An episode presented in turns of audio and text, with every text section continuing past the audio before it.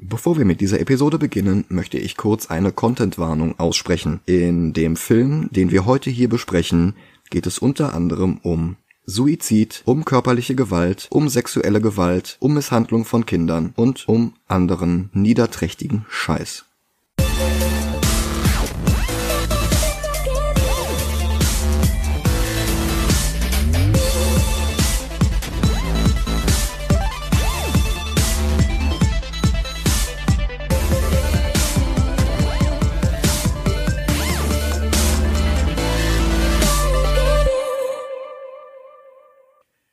Hallo und herzlich willkommen zu einer neuen Episode Movie Gelantes. Mein Name ist Michael Heide. Mein Name ist Dennis Kautz. Und nicht nur, dass das Episode 25 ist, Bonus-Episoden nicht mitgerechnet, pünktlich zum 80. Jahrestag des ersten Auftritt des Jokers in Batman Nummer 1. Da können wir uns nicht mehr länger drum drücken und sehen uns Joker an mit Joaquin Phoenix von Todd Phillips. Ich bin gespannt. Was sind unsere Erwartungen an den Film? Ich möchte das gerne vorher mal klären. Ich verachte diesen Regisseur. Oh. Todd Phillips hatte vorher den Tiefpunkt der von American Pie losgetretenen Teenie-Filmwelle gedreht, nämlich Road Trip. Ansonsten den etwas peinlichen Oldschool, der nur von Will Ferrells Performance als Frank the Tank lebt. Das miserable, unlustige Starsky und Hutch Remake mit Ben Stiller und Hangover. Oh. Der erste war gut, wenn auch nur ein unorigineller, etwas weniger verkiffter Abklatsch von Dude Where's My Car. Und mit dem zweiten hat er dann endgültig bewiesen, wie ideenlos er ist, weil er den exakt selben Film mit exakt denselben Witzen einfach nur nach Thailand verlegt hat, nur jetzt mit mehr rassistischen und zusätzlich transphobischen Pointen. Yay. Wow. Und weil er nichts kann, außer schlechten Witzen auf Kosten von schwächer gestellten Minderheiten, gibt er jetzt natürlich allen anderen die Schuld.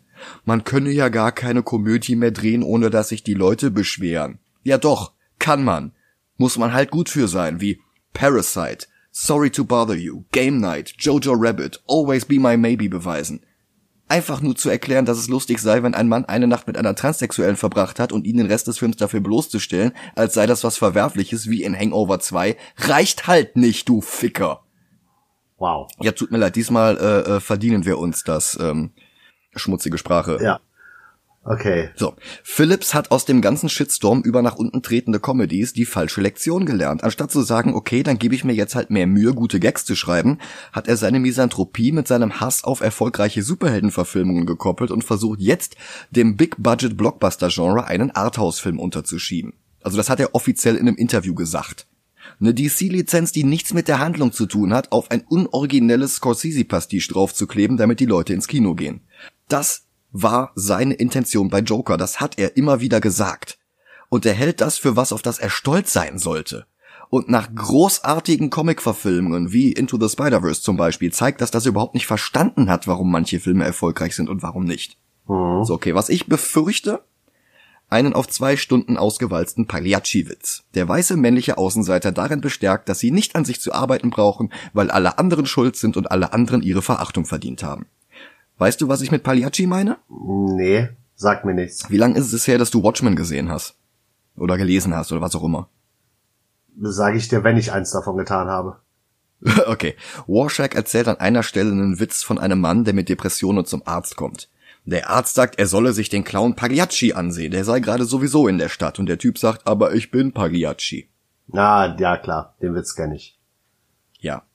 Und ich befürchte mal, dieser Film ist dieser Witz auf zwei Stunden hochgewalzt. Mhm. Und das in einem Joker-Film zu machen, in einer Zeit, in der sich weiße Männer radikalisieren und bei Amokläufen Minderheiten erschießen. Bei der Premiere von Dark Knight Rises sogar im Joker-Make-up. Das ist halt tone-deaf und fahrlässig. Ja. Und ich sage jetzt nicht, dass Phillips hier Leute zu Amokläufen inspirieren wollte, aber es gibt halt auch einen Grund dafür, dass es 1952 keinen Film gegeben hat, in dem eine weiße deutsche Hauptrolle Juden tötet, weil es einen unfassbar ekligen Beigeschmack gehabt hätte. Ja. So wie jetzt hier. Ich meine, wenn der schon so dringend einen Taxi Driver Rip-Off machen will, warum dreht er keinen Punisher-Film oder Red Hood oder was auch immer? Weil Joker bekannter ist, weil Joker polarisiert und weil Joker die Leute ins Kino treibt und automatisch Oscar-Bait wird. Ja. Seit 1967 ist kein einziger Film mit dem Joker drin bei den Oscars leer ausgegangen. Und erfolgreich waren sie alle. Ja, aber sehen wir uns den Film mal an. Vielleicht werden wir ja positiv überrascht. Ähm, ich würde gerne noch sagen, was ich von dem Film erwarte. Ja, bitte, bitte, bitte. Und zwar äh, vermute ich und ich habe Angst davor, dass wir einen Joaquin Phoenix sehen, der seine Rolle verdammt gut macht, aber leider im falschen Film. Okay. Sehen wir uns den Film mal an. Vielleicht werden wir ja positiv überrascht. Alles klar, bis gleich. Bis gleich.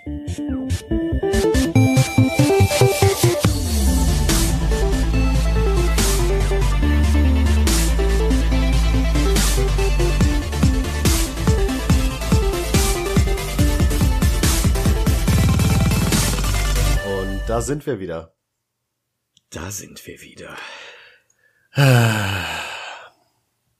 Ich möchte direkt von vorne weg sagen, dass es genau das passiert ist, was ich befürchtet habe. Mhm. Ich finde Joaquin Phoenix großartig in dem Film. Es ist meine zweitlieblingsrolle von ihm, nach Gladiator. Und wenn es kein Joker-Film wäre, wenn der Film ein paar Sachen anders machen würde, wäre es ein großartiger Film. Aber ich nehme dem Film es immer noch übel, dass es ein Joker-Film sein soll. Das nehme ich dem Film auch übel, aber das ist bei weitem nicht das Einzige, was ich diesem Film übel nehme. Ja. Fangen wir mal vorne an. 70er Jahre Warner Logo ist ein sehr netter Touch, muss ich zugeben. Der Film spielt 1981 und hier jetzt nicht das klassische Warner Wappen zu nehmen, also was heißt klassisch, das das aktuelle Warner Wappen zu nehmen, sondern halt wirklich eins aus der Zeit, ist eine nette Idee. Muss ich absolut anerkennen. Das ist die letzte gute Idee im Film. Mhm. Arthur Fleck schminkt sich im Umkleideraum einer Clownsagentur. Er hört Radio, es ist Tag 18 des Müllabfuhrstreiks mit allen unangenehmen Folgen, Gestank, Rattenplage, Angst vor Typhus und so weiter. Arthur steckt sich die Finger in die Mundwinkel, zieht sie nach unten. Die Szene ist geklaut von M, eine Stadt sucht einen Mörder, damals war das Peter Lorre. Und ich fürchte, mit solchen billigst zusammengeklauten Babys erster Symbolismus-Szenen werden wir es den Rest des Films zu tun haben. Hab ich geschrieben, als ich die Szene geguckt habe, und ja, es ist so. Mhm. Das Gotham von 1981 sieht ein bisschen aus wie das New York aus Taxi Driver. Statt einem Schlagzeuger, der den Syncopated Style von Gene Krupa imitiert, sehen wir jetzt einen Pianisten, der auf offener Straße Klavier spielt. Ich möchte kurz was anmerken. Und zwar, was ich wieder schade finde, ich weiß, das ist wieder einer dieser Filme, die sich wahrscheinlich dafür schämen, dass sie auf einem Comic basieren. Wo, wo, wo ist das Gotham? Da ist doch Thomas Wayne. Dann muss das doch Gotham sein und es, es gibt Arkham. Nein. Das ist nicht Gotham. Das ist nicht das Gotham, was ich sehen will. Ich will so ein runter, also nicht runtergekommen, das sieht runtergekommen in dem Film aus, aber ich will von mir aus auch so ein schlecht gemachtes Gotham haben wie in der äh, Michael Keaton Verfilmung. Es, es fehlen halt die 20 Meter großen Schreibmaschinen auf dem Dach von Dick Sprang. Also, ja, es ist, es ist, es ist halt wirklich New York. Ja. So, Arthur schwingt in vollem Clownskostüm ein Werbeschild für einen Ausverkauf. Ein paar Teenager klauen ihm das Schild, laufen davon, er verfolgt sie durch den Verkehr in eine dunkle Gasse, ihm geht aber schneller die Puste aus als ihnen. Plötzlich bekommt er sein eigenes Schild ins Gesicht und geht zu Boden, und die Kids treten ohne Grund auf ihn ein. Sehr, sehr traurige Cello-Musik ertönt. Subtil geht anders. Ap apropos, waren bisher die Credits-Einblendungen noch in einem verspielten, verschnörkelten Schrifttyp, der Filmen aus der Epoche nachempfunden ist, knallt uns Philipp jetzt den Titel Joker in einer modernen, serifenlosen Schrift vor den Latz, in einer bildschirmfüllenden Größe wie die Ortseinblendungen in Civil War, in Kanarienvogel gelb. An dem Punkt habe ich mich gefragt, ob der Film überhaupt genug Feingefühl hat, um die leisen Töne richtig zu treffen, die dieser Film nötig hätte. Spoiler. Fick dich. Der Film schneidet mit einem nebelhornartigen Celloton zu Arthur, der jetzt ohne Make-up gleichzeitig lacht und weint. Das ist eine tolle Performance, zweifellos. Es ist nicht die beste Performance von Joaquin Phoenix, ich würde sogar sagen, es ist nicht mal die zweitbeste. Aber er fängt sich wieder und er fragt lächerlich bedeutungsschwanger, bin ich das bloß oder wird es da draußen wahnsinniger? Und im Hintergrund hören wir Todd Phillips, wie er sich völlig eskalierend einen drauf runterholt, wie unfassbar tiefsinnig er doch ist. Der sitzt bei seiner Sozialarbeiterin in einem kleinen Raum, vollgestopft mit Akten. Sie will sein Tagebuch sehen. Er nutzt das neben den Aufzeichnungen seines Alltags auch als Sammelheft für die Pointen und Witze, die ihm einfallen, denn er strebt eine Karriere als Stand-up-Komiker an. Das Tagebuch selbst sieht aus wie ein Notizbuch von John Doe aus Seven. Wüste Handschrift, irres Gekrickel, hineingeklebte Bilder aus Magazinen und Pornoheftchen. Und zwischen all diesem manischen Schund dann in dicken Buchstaben, ich hoffe nur mein Tod macht mehr Sinn als mein Leben. Und die Kamera hält sehr, sehr lange drauf, damit jeder noch so denkfaule Vollpfosten in der letzten Reihe, der gleichzeitig auf seinem Handy rumsurft, noch mitbekommt, dass der Mann depressiv ist. Ja, das ist aber, und das finde ich ein bisschen schade, im Originalen finde ich den sogar gut, den Spruch. Dieses uh, I hope my death makes more sense than my life. Und das Sense ist eine Doppeldeutigkeit. Wie schreibt man Sinn auf Englisch? S-E-N-S-E. -E. Ja, da ist es C-E-N-T-S geschrieben. Ja, okay. Deswegen meine ich, das ist nämlich eine Doppeldeutigkeit, die im Deutschen komplett fehlt. Weil es ist, nämlich auf Deutsch übersetzt wäre es, ich hoffe es, mein Tod macht mehr Geld als mein Leben. Ja. Oder auch, ich hoffe, mein Tod macht mehr Sinn als mein Leben. Ja, ich habe den auf Amazon gestreamt. Ich weiß nicht, wo du den gesehen hast. Auf Amazon hast du in mhm. der Bildspur nicht überall, das ist schon wieder inkonsequent, aber bei vielen Momenten deutsche Texte da stehen. Das heißt, er guckt in sein Tagebuch oh. und es stehen da deutsche Texte. Ja, gut. Oder er guckt in eine Akte rein, da stehen dann deutsche Sachen drin. Na, okay. Aber das ist halt eine Doppeldeutigkeit, die ich sogar es tut mir leid, Micha, aber ich finde sie gut. Ich, ich ja, also ich höre das jetzt gerade zum ersten Mal, dass das im Englischen so ist. Ich hatte halt keine Option, den mit einer englischen Bildspur zu sehen. Mhm. Aber ja, okay. Okay, das ist tatsächlich besser als im Deutschen. Ich möchte da auch direkt was einwerfen. Mhm. Und zwar stört es mich als Raucher, den Joker die ganze Zeit rauchen zu sehen. Ja, verstehe ich. Es ist der Joker. Es tut mir leid, aber der Joker raucht für mich nicht. Mhm. Aber es ist halt nicht der Joker, ne? Es ist ja eben. So, Arthur sagt, er hat sich besser gefühlt, als er im Sanatorium eingesperrt war. Wir bekommen eine Rückblende, in der er die ganze Zeit mit seinem Kopf gegen die Tür schlägt. Und genau so fühle ich mich auch. Er bittet seine Sozialarbeiterin darum, dass sein Arzt ihm mehr Medikamente verschreiben soll, weil die anscheinend dafür zuständig ist und nicht der Arzt selbst. Sie erwidert, er nehme doch schon sieben. Und er sieht sie todernst an und sagt, ich möchte mich doch nur besser fühlen. Und ich frage mich, ob der Film vielleicht als Satire gemeint ist. Hm ob der uns alle verarscht. Egal. Arthur fährt mit dem Bus nach Hause. Er lehnt den Kopf gegen die Regentropfen verhangene Scheibe. Ein kleines Kind sieht ihn an, als er das merkt, fängt er an, bescheuerte Grimassen zu ziehen, bis sich die Mutter darüber beschwert, woraufhin er wieder zu lachen beginnt. Und er reicht ihr jetzt eine Karte, die sie in die Kamera hält, die ist auch auf Deutsch in meiner Bildspur gewesen. Verzeihen Sie mein Lachen, ich habe eine Krankheit. Sie verursacht plötzliches Lachen, das nicht der Gemütslage entspricht. Sie tritt bei Menschen mit Gehirnverletzungen oder bestimmten neurologischen Störungen auf. Ist genauso im Englischen. Okay, es gibt, es gibt eine goldene Regel. Show, don't tell. Dass der Film das jetzt hier explizit ausformuliert in die Kamera halten muss. Das zeigt, wie viel Vertrauen Todd Phillips in seine eigene Bildsprache hat. Ich meine, wir raffen das doch, dass der offensichtlich nicht lachen will und stattdessen lacht. Und stattdessen muss der jetzt diese scheiß Karte ins Bild halten. Arthur steigt aus und schleicht durch den nächtlichen Regen. Die traurige, sehr, sehr traurige Cello-Musik setzt wieder ein. Er geht jetzt die sehr, sehr lange Treppe aus dem Trailer nach oben. Und da habe ich mich jetzt gefragt, in Parasite von Bong Joon-ho wohnt die Familie der Reichen auf dem Berg und die Armen wohnen bildlich wie metaphorisch unten.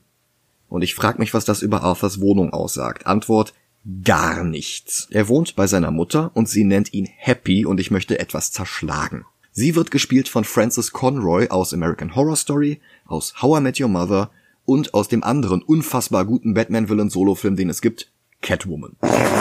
Und ich freue mich schon auf ihre Performance in King Tut the Movie.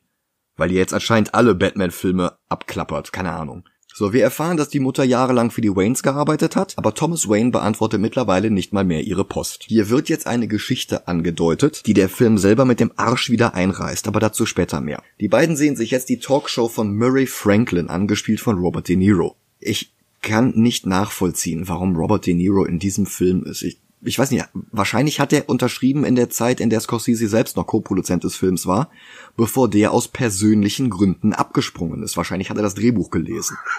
Und einen steinalten De Niro jetzt hier in der Jerry Lewis Rolle aus King of Comedy zu sehen, das tut weh. Mhm. Das tut wirklich weh. Es ist so traurig, das mit anzusehen. Und der Film übernimmt jetzt auch noch die Fantasieebene aus King of Comedy. Wer den nicht gesehen hat, Robert De Niros Charakter Rupert Pupkin hat sich den halben Film über in kurzen Sequenzen vorgestellt, dass Jerry Lewis ihn mag, dass er ihm als Mentor zur Seite steht und ihn sogar seine Show übernehmen lässt. So, und stattdessen haben wir jetzt hier eine viel zu lange, viel zu plumpe, viel zu billige Szene, in der Arthur im Publikum sitzt und lacht und dann ganz laut I love you Murray brüllt, woraufhin Robert De Niro den Scheinwerfer auf ihn richten lässt und sich mit ihm unterhält. Und Arthur sagt I take good care of my mother. Und das Publikum applaudiert. She always tells me to smile and put on a happy face and that I was put here to spread joy and laughter. Ich mein, was soll denn dieser Rotz? Ich weiß nicht, ob du das mal mitbekommen hast. Vor ein paar Jahren geisterte mal ein Fake-Script für einen Batman-Film durch das Internet. Also so eine Parodie. Ich krieg's nicht mehr zusammen. Irgendwie Batman sucks forever oder irgendwie sowas. Okay. Selina ist in einen Tank voller Katzen gefallen und wurde zu Catwoman. Und Cobblepot fiel in ein Becken voller Pinguine und wurde zum Pinguin. Mr. Freeze fiel in einen Bottich voller Eiswürfel und wurde zu Mr. Freeze und so weiter. Völlig albern, aber auch sehr, sehr lustig. Ja. Und dieser Film hier nimmt genau diese Art von infantilem Quatsch und präsentiert es als den ernsthaftesten Film seit Schindlers Liste. Der Joker ist in einen Bottich voller Society gefallen, hä? Versteht ihr das? Wie tiefsinnig das ist? Das ist so dumm und hält sich für clever. Oder noch schlimmer, es ist so dumm und spielt uns vor, es sei clever. So, Fantasie Murray bittet Fantasie Arthur aus dem Publikum auf die Bühne, weil die Szene immer noch nicht zu Ende ist, und sagt ihm, dass er die Show, den Ruhm und das Geld ohne zu zögern aufgeben würde, wenn er nur einen Sohn wie Arthur hätte. Entschuldigung, ich musste mich kurz übergeben. Ja, an der Stelle habe ich mir eine Flasche Korn gewünscht, oder noch besser Spiritus, oder noch besser Lack. Pass mal auf, Batman wie Superman war völlige Scheiße, aber der hat wenigstens nicht so getan, als wäre der ein unfassbar intellektueller Arthouse-Film. Der Joker definitiv nicht ist. Und ich sag dir noch mal was, Big Money Hustlers war scheiße, aber zumindest hatten die Spaß beim Drehen. so, Joaquin Phoenix hat sich beinahe auf Christian Bale in Machinist heruntergehungert. Und wir sehen ihn jetzt mit freiem Oberkörper von hinten, damit wir auch ja seine Wirbelsäule sehen weil der unbedingt einen Oscar gewinnen wollte. Und jetzt macht er sich auch noch selbst Vorwürfe, dass er die Kinder nicht hätte verfolgen dürfen. Oh, es wäre ja gar nicht wirklich deren Schuld gewesen, dass sie ihn dann zusammengetreten haben. Wovon man übrigens keinen einzigen blauen Fleck sieht. Einer seiner Kollegen, Randall, widerspricht. Nein, so dürfe er nicht denken, sonst nehmen sie ihm alles und er reicht ihm ein in Papier eingewickeltes Bündel mit einer Pistole drin der schenkt die ihm einfach so, als wären wir immer noch in der Fantasieszene mit De Niro. Und er sagt, muss ja keiner wissen, zahl's mir einfach irgendwann zurück, du bist doch mein Junge. Danach dreht sich Randall um und macht einen ableistischen Minigolfwitz über Gary, einen kleinwüchsigen Kollegen, woraufhin der ganze Raum inklusive Arthur in schallendes Gelächter ausbricht. Dieser Film weiß echt nicht, ob wir Arthur mögen sollen oder nicht. Und vor allen Dingen, das das meinte Todd Phillips damit, als er sagte, man könne heutzutage keine Komödien mehr drehen, weil die scheiß SJWs alles absichtlich in den falschen Hals bekommen. Man muss die schlechten Witze auf schwächer gestellte Leute kosten, einfach in das zugleich armseligste und prätentiöseste Drama verpacken, das man sich nach zwei Kilo Koks aus dem Ärmel schütteln kann.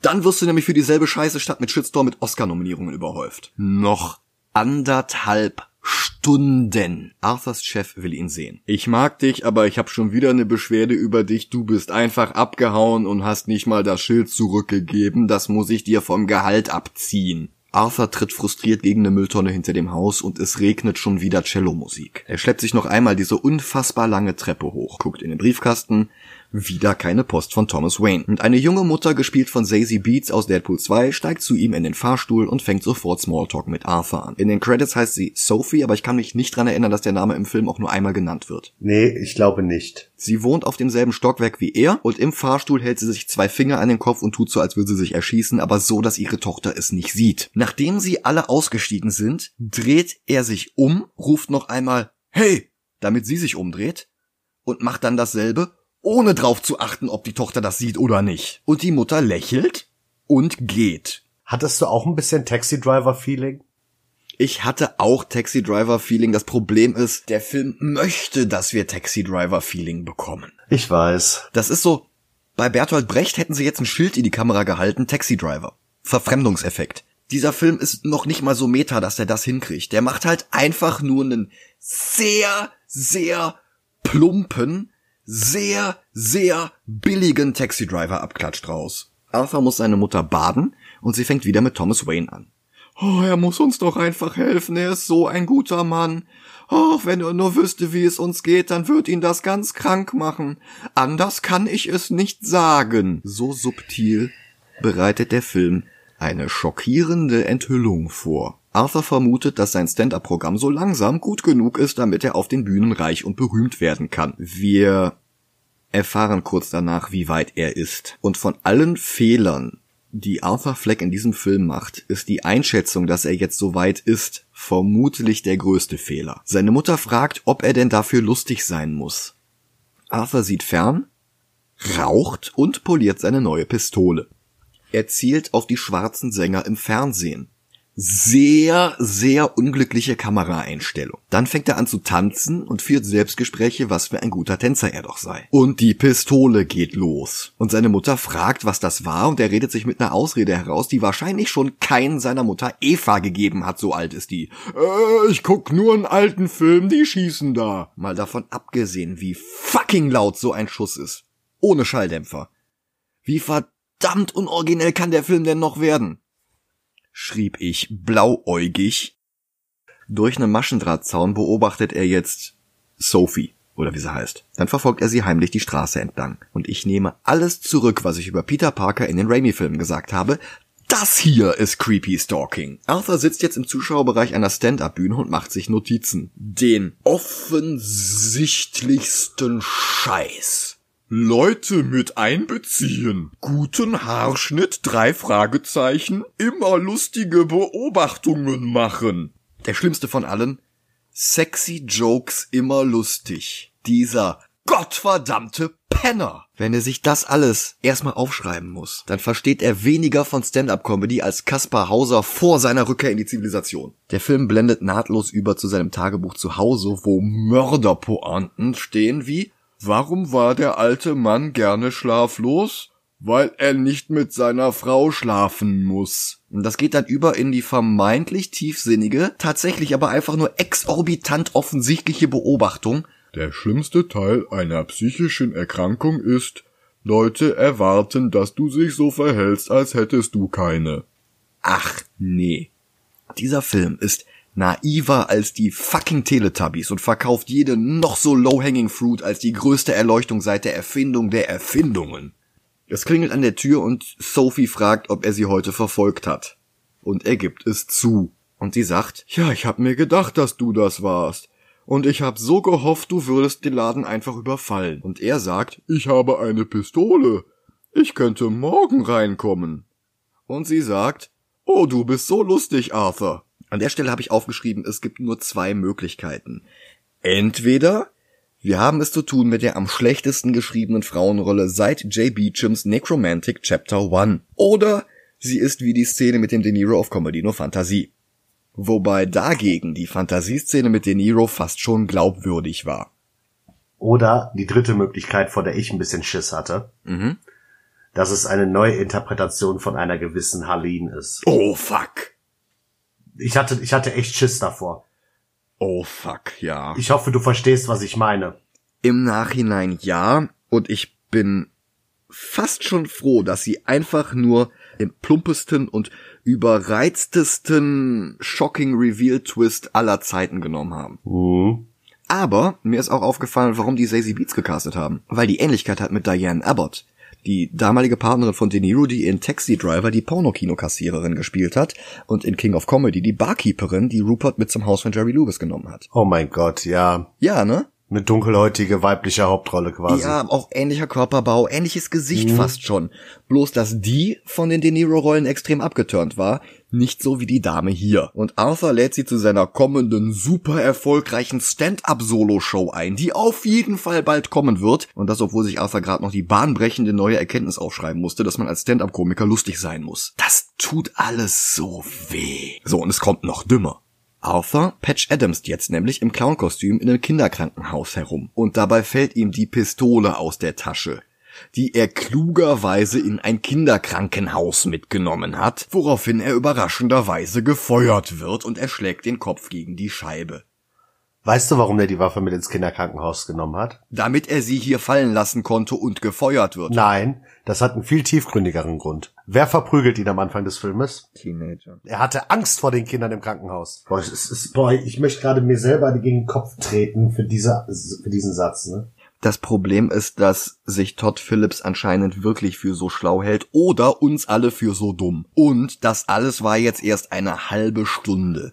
Denn dieser Film dauert länger als der gesamte März 2020. Er sitzt geschminkt in der U-Bahn, weil man sich im Krankenhaus nicht abschminken kann, und er sieht, wie drei Betrunkene eine Frau belästigen. Und sie lachen. Und Arthur lacht lauter. Und die Frau verlässt den Waggon. Merkt euch das? Die Frau verlässt den Waggon und er ist jetzt mit den dreien alleine in diesem Waggon. Und die drei fangen jetzt an, das komplette Lied Send in the Clowns zu singen. Nicht nur den Refrain, das ganze Lied, jede einzelne Strophe, jedes einzelne Wort. Drei betrunkene Idioten, als wären sie Musical-Darsteller, die den ganzen Text auswendig lernen müssen. Einer klaut jetzt Arthur die Clownsperücke und Arthur hört immer noch nicht auf zu lachen. Und er will die Karte wieder aus der Tasche holen und bevor er das schafft, fangen sie an, ihn zu verprügeln und treten auf ihn ein. Und man soll jetzt anscheinend schon wieder Mitleid mit ihm haben, aber diese ganze Szene ist völlig übertrieben und völlig surreal. Und er holt die Pistole raus und erschießt zwei von denen. Und der Film wäre besser, wenn das jetzt immer noch eine Fantasiesequenz wäre.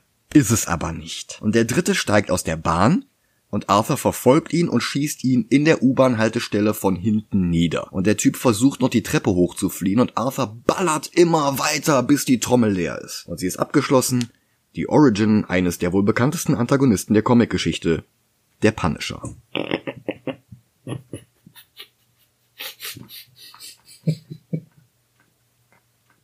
Ich meine, warum ist das der Joker? Ja, Warum? Todd Phillips, der Mann, der mit den drei saudummen Hangover-Filmen 150 Millionen Dollar verdient hat. Wohlgemerkt, das war nicht das Einspielergebnis, das war nur das, was er an diesen drei Filmen verdient hat. Der versucht jetzt hier was von Kapitalismuskritik aufzuziehen. Arthurs Ohren fiepen von den Schüssen und er läuft weg und es ist wieder Nacht und es ist wieder Regen und es ist wieder Klischee. Und er tanzt jetzt sehr, sehr langsam in einer verdreckten öffentlichen Toilette zum traurigen Cello. Und dafür, dass alle diese Szene so gehypt haben, ist die verdammt kurz.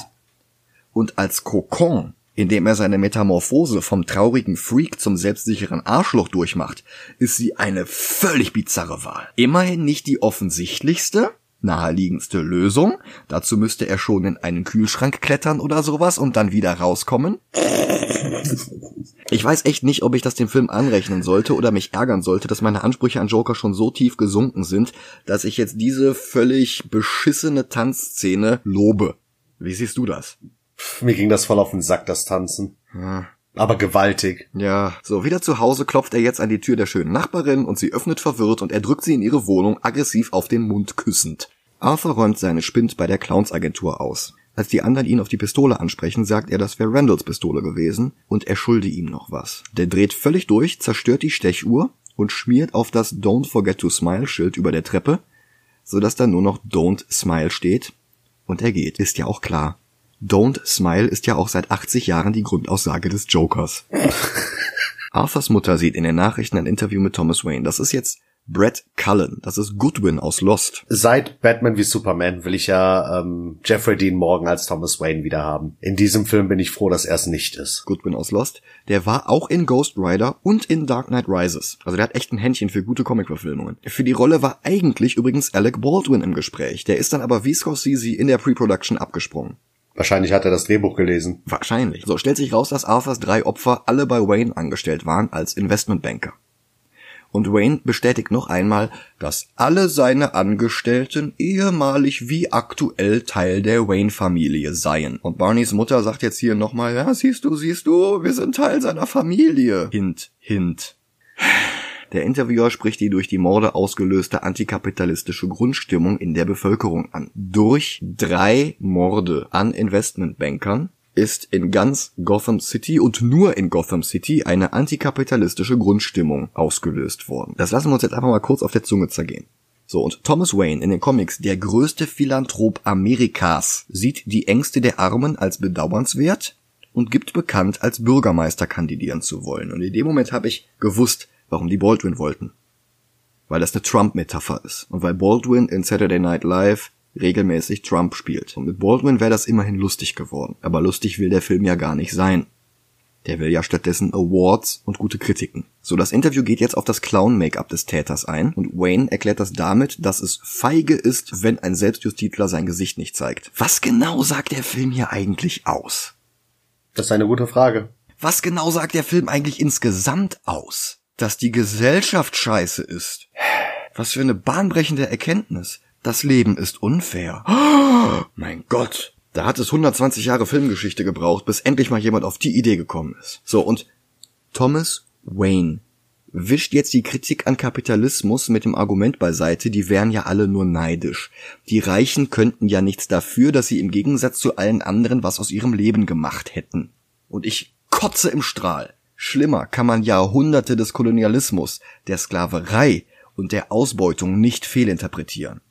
Privilegierte weiße Männer, die in reiche Familien hineingeboren wurden, sehen es immer noch als persönliche Verfehlung der Armen an, dass die nicht mit demselben goldenen Löffel im Arsch geboren wurden und nicht dieselben Chancen hatten.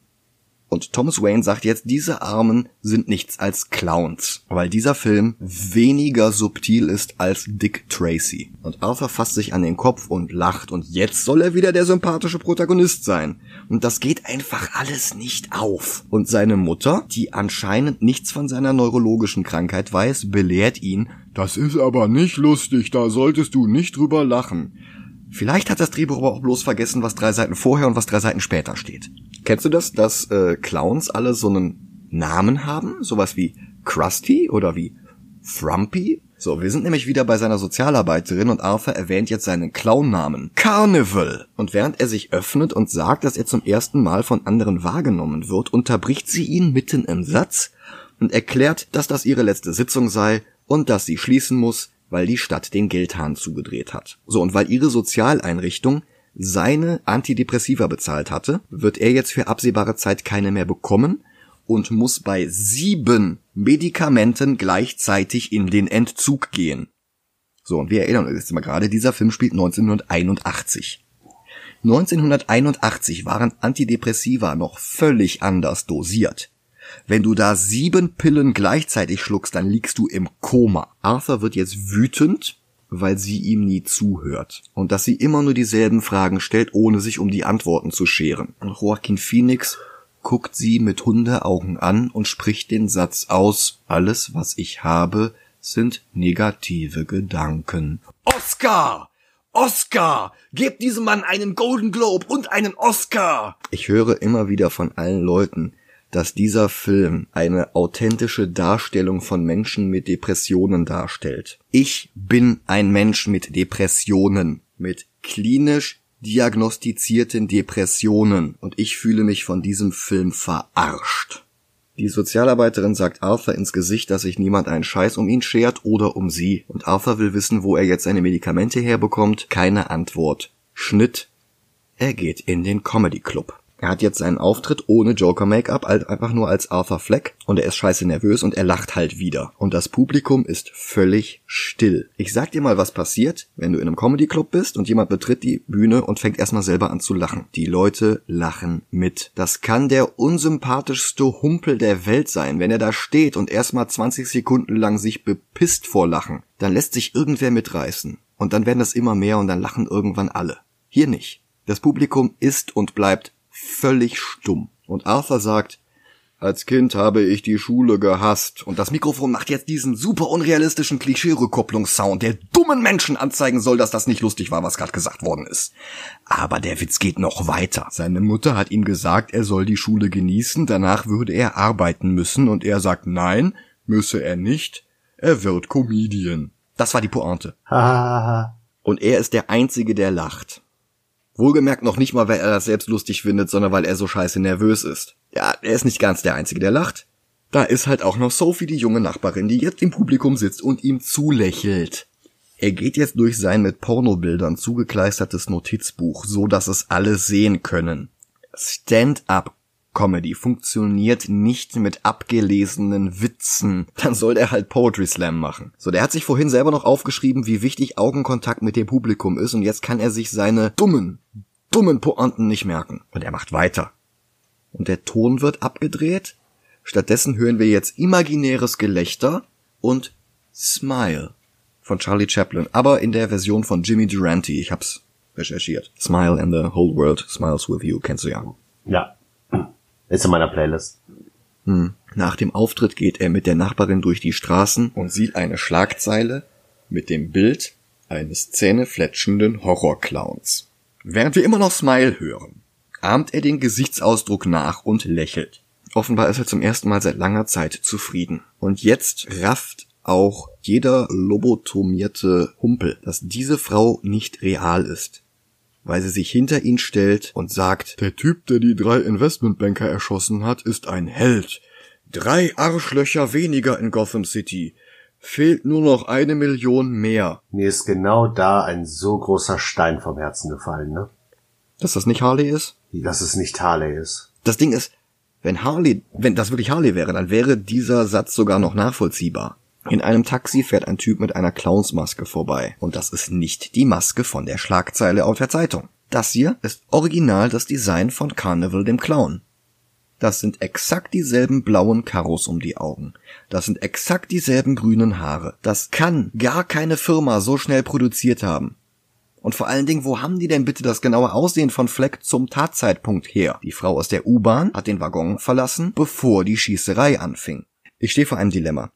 Entweder du hattest 1981 in jedem Waggon jeder New Yorker U-Bahn eine Kamera, die alles aufgezeichnet hat, oder die Frau, die am Anfang mit in dem Waggon war, hat eine Zeugenaussage gemacht, in der sie ihn dermaßen detailliert beschrieben hat. Aber warum hat dann die Zeitung kein besseres Bild hinbekommen? Warum werden jetzt hier Carnival der Clownmasken verkauft und von Leuten getragen, als wäre das fucking Guy Fawkes? Aber andere wissen nicht, wie der Clown aussah. Das, das, das geht alles nicht auf. Mhm. Arthur und sie sitzen in einem Donutshop und sie lacht und wir hören keinen Dialog. Wieder in seiner Wohnung ist die Mutter vor dem Fernseher mit Robert De Niros Talkshow eingeschlafen und sie hat Thomas Wayne einen neuen Brief geschrieben. Und Arthur tanzt mit ihr und sie bittet ihn jetzt den Brief zur Post zu bringen. Stattdessen öffnet er jetzt das Kuvert und liest den Brief. Wie man das so macht. Ne, wenn dir deine Mutter einen Brief gibt und sagt, hier bring den mal bitte zur Post, dann drehst du dich rum, öffnest den Brief und liest ihn, oder? Ja klar. Ja? Klar. Vielleicht macht das Todd Phillips bei seiner Mutter, keine Ahnung. In dem Brief eröffnet sie Thomas Wayne, dass sie bald an ihrer nicht näher definierten Krankheit sterben wird, dass sie ihn immer noch liebt und dass Arthur sein Sohn ist. Was? An der Stelle soll man jetzt denken, die können das echt nicht lassen. In Batman 89 war Joker der Mörder von Bruces Eltern und hier ist er jetzt sein Bruder. Also, wenn der Inhalt des Briefes wahr ist. Es gibt ja durchaus die Möglichkeit, dass sich die Mutter irrt oder dass Arthur sich den Inhalt des Briefes genauso einbildet wie De Niro und die Nachbarin. Boah, aber stell dir mal vor, die Mutter wäre auch krank. Hm. Stell dir das mal vor. Das würde ja die Aussage des Films, dass die Gesellschaft an allem schuld ist, völlig einreißen. Was für eine Aussage bleibt denn dann noch über? Außer sich vor Zorn jagt Arthur Fleck seine Mutter durch die Wohnung und sie schließt sich aus Angst im Bad ein. Ich habe hier eine Frage für dich. Diese Mhm. Frau ist körperlich sehr gebrechlich. Ja. Die kann nicht alleine aus dem Sessel aufstehen Hm. und er muss sie baden. Ja. Und sie kann für ihrem Sohn durch die halbe Wohnung davonlaufen, fliehen und sich im Badezimmer einschließen?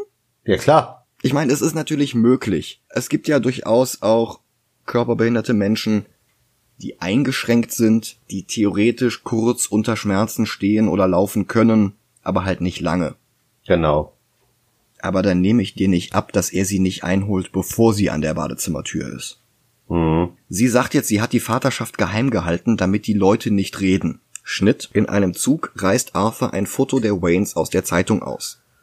Thomas? Martha! Und im Hintergrund ist der kleine Bruce zu sehen. Wo fährt er hin? Wayne Manor. Über den Zaun sieht er den kleinen Bruce in einer Pagode spielen. Und er steckt sich jetzt eine rote Clownsnase, die er zufällig in der Tasche hatte, aufs Gesicht und geht zum Tor. Bruce kommt zum Tor dazu und Arthur holt jetzt einen Zauberstab heraus, weil das offenbar schon immer zu seiner Clownsnummer gehört hat und wir das bloß nicht gesehen haben. Und er deutet mit dem Zauberstab auf das Tor und das Tor geht nicht auf. Und Bruce macht das Tor nicht auf. Und Arthur gibt Bruce jetzt den Zauberstab durch das Tor hindurch und es ist ein Trickzauberstab, der erschlafft und Bruce gibt ihm den Zauberstab wieder und jetzt kommen plötzlich Blumen aus dem Zauberstab raus und er gibt jetzt die Blumen wieder an Bruce und jetzt spricht er Bruce durch das Gittertor hindurch an und offenbar wird ein Millionärssohn beim Spielen nicht beobachtet oder gar bewacht. Ja, wenn der Passiert Joker halt gewollt hätte, hätte er ihn jetzt einfach erschießen können. Der hätte alles machen können. Der, der bepackt ihn ja jetzt sogar. Er greift durch das Tor hindurch und steckt Bruce Wayne die Finger in den Mund. Hm. Jetzt kommt Alfred dazu, gespielt von Douglas Hodge. Das ist der Museumsleiter aus Black Mirror Black Museum. Der war auch in Penny Dreadful. Und er fragt Arthur, was das soll. Und Arthur sagt, er wollte Bruce nur zum Lächeln bringen. Er sei übrigens der Sohn von Penny Fleck und er wolle bitte Thomas Wayne sprechen. Er wisse von den beiden. Und Alfred sagt, es gibt nichts zu wissen. Es gibt kein Sie beiden. Die Mutter hat sich das nur eingebildet, sie war krank. Und Arthur besteht jetzt darauf, dass Thomas sein Vater sei. Und Alfred lacht ihn aus. Und Arthur würgt ihn jetzt durch den Zaun hindurch. Und lässt dann los und rennt davon. Er hat seinen Namen genannt. Er sagte, Hallo, ich bin der Sohn von Penny Fleck. Und er hat jetzt durch das Tor hindurch einen tätlichen Angriff auf zwei verschiedene Personen gemacht. Auf Bruce und auf Alfred. Ohne dass irgendjemand die Polizei ruft? Ist das richtig? Ja. Funktioniert das so in der Welt? Ich weiß nicht, ich bin kein Multimillionär, ich, ich habe keine Ahnung. Es ist doch ganz normal, wenn du zu irgendjemandem gehst und ihn trittst oder schlägst. Dann ist das halt so. Mhm. Okay, gut. Ja, wollte das nur geklärt haben. Okay. Er ist jetzt wieder zu Hause und sieht, dass Rettungssanitäter seine Mutter aus dem Haus fahren. Der steigt mit in den Krankenwagen. Vor dem Krankenhaus sitzt er auf einer Bank und raucht, als Polizisten auf ihn zugehen. Ob er seine Mutter angegriffen hätte. Ob er tatsächlich als Clown gefeuert worden wäre, weil er mit Pistole im Kinderkrankenhaus aufgetreten sei. Was immer das mit der Situation zu tun hat. Und er behauptet, die Pistole wäre nur ein Requisit gewesen, den Job hätte er verloren, weil er nicht lustig genug war, und jetzt müsse er reingehen und muss sich wieder um seine Mutter kümmern. Er will jetzt ins Krankenhaus gehen und über der Tür zur Schleuse steht Exit Only. Darum geht der Bewegungssensor, der außen über der Tür ist, auch nicht. Warum ist der überhaupt da? Wenn diese Tür von außen nicht aufgehen soll, warum ist ein Bewegungssensor über dieser Tür? Mhm. Und warum können wir durch die Glastür hindurch sehen und direkt hinter der Tür ist eine Tür mit der Aufschrift Entrance? Das ergibt keinen Sinn, wenn die Tür wirklich Exit Only wäre. Das heißt, die haben sich offenbar die Mühe gemacht und haben über diese tatsächliche Ein- und Ausgangstür ein Schild geklebt, auf dem Exit Only steht. Obwohl es nicht Exit Only ist. Vermutlich für den Dreh dieses Films. Aber warum? Warum macht man sowas, wenn das null Relevanz für irgendetwas hat? Und ich habe mich gefragt, steckt hier jetzt irgendeine Metapher, die ich nicht verstehe? Aber ich glaube, es ist nicht so. Ich glaube, das ist einfach nur ein saublöder Fehler. Nein, der Film macht doch keine Fehler. Das ist so ein schlampiges Stück Scheiße. Von vorne bis hinten. Die haben sich null, null Mühe gegeben, aber lassen es so aussehen, als wäre das das größte Ding seit geschnitten Brot. Und wie viele Leute fallen denn bitte auf diesen Rotz rein?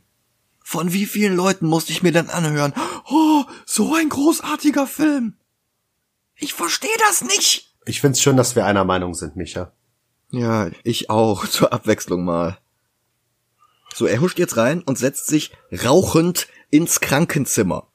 Ich weiß, es ist 1981, aber ich bezweifle, dass selbst 1981 in dem Zimmer einer Koma-Patientin, die an ein Sauerstoffgerät und an ein EKG angeschlossen ist, dass da geraucht werden darf. Oder dass da geraucht werden durfte. Ich bezweifle das. Aber es ist doch eine Comic-Verfilmung. Da kann das doch so sein, dass man da rauchen durfte. Fick dich. Ich hoffe, das galt nicht mir. Das galt dem fiktiven Dennis, der das für ein tatsächliches Argument gehalten hat. Ja, ich weiß. Ich habe ich hab noch ein Problem bei dem Film. Ähm, es ist wieder einer dieser Filme, was DC ja irgendwie versucht, weil sie schämen sich ja anscheinend dafür, ähm, Comic-Verfilmungen zu machen. Das ist wieder einer dieser Filme, der versucht, keine Comic-Verfilmung zu sein, sondern ein Film, der auf einem Comic basiert, was ja ein Unterschied ist, meiner Meinung nach. Ich glaube einfach, das Problem ist hier nicht DC, ausnahmsweise. Ich glaube, das Problem ist hier wirklich Todd Phillips, der DC gesagt hat, hey, passt auf, ich mache hier einen Low-Budget-Film mit Schauspielern, die kein Mensch kennt, außer Joaquin Phoenix, Robert De Niro, ja, und Mark Maron hat später noch so einen Futze-Winz-Auftritt von 10 Sekunden. Das Ding macht mit Sicherheit jede Menge Kohle. Und die haben sich halt einfach drauf eingelassen. Ich meine, was hatten sie zu verlieren? Sie standen vor der Wahl entweder dieser Film oder einen Joker-Solo-Film mit Jared Leto. Und sie haben sich für den Joaquin Phoenix-Film entschieden. Darf ich bitte den Jared Leto-Film haben? Ich hätte auch nicht für möglich gehalten, dass ich das mal sagen würde, aber ich sehe das genauso. Ich habe Jared Leto in Suicide Squad verabscheut. Mhm. Dieser Film hier ist schlimmer. So, pass auf. Als wäre das alles noch nicht Banane genug, sollen wir dem Film jetzt abkaufen, dass im Krankenzimmer von Arthurs Mutter die Nachbarin sitzt. Und sie holt sich jetzt einen Kaffee und bietet ihm auch einen an. Und er sieht zum Fernseher, der schon wieder läuft, wo schon wieder Robert De Niros Talkshow läuft, weil es außer Nachrichten kein anderes Programm in Gotham City gibt, weil es immer mitten in der Nacht ist und weil es immer regnet und weil immer ein trauriges, trauriges Cello gespielt wird, läuft auch immer diese Talkshow. Und jetzt wird es noch bizarrer. Robert De Niro zeigt in seinem Late Night Talk einen Mitschnitt von Arthurs Auftritt im Comedy Club. Wir haben 1981. Es hat nicht jeder ein Handy in der Tasche, das hochauflösend filmen kann. Wir haben es mit einem sehr ranzigen, sehr billigen Comedy Club zu tun. Mit einem Comedy Club, der sogar Arthur Fleck mit seinem Pornonotizbuch auf die Bühne lässt. Und er schneidet jeden Auftritt von jedem Künstler und jeder Künstlerin mit. Bin mir nicht sicher, ob der Film eigentlich in der Gegenwart hätte spielen sollen. Weil dann hätte das theoretisch jemand auf dem Handy mitgefilmt, das wäre viral durchs Internet gegangen und wäre dann irgendwann bei Murray De Niro in der Show gelandet. Und dann haben sie den Film aber auf 1981 zurückdatiert, weil das ungefähr in der Nähe von Taxi Driver und King of Comedy ist. Aber dann machte diese Szene keinen Sinn mehr und es war ihnen scheißegal, so wie ihnen alles an diesem Film offensichtlich scheißegal ist. De Niro zeigt diesen Ausschnitt von Arthur im Comedy Club und zerreißt ihn in der Luft. Der spielt jetzt noch einen zweiten Ausschnitt, den wir vorher nicht hatten und das ist vermutlich der beste Witz im Film. Als ich klein war und allen erzählt hatte, dass ich Komiker werden wollte, da haben alle gelacht. Jetzt stehe ich auf der Bühne und keiner lacht mehr. Das ist fast schon clever und ich frage mich, wo Todd Phillips das geklaut hat. Nee, ich glaube, äh, Joaquin Phoenix, das war spontan von ihm. Möglich. Nein, keine Ahnung.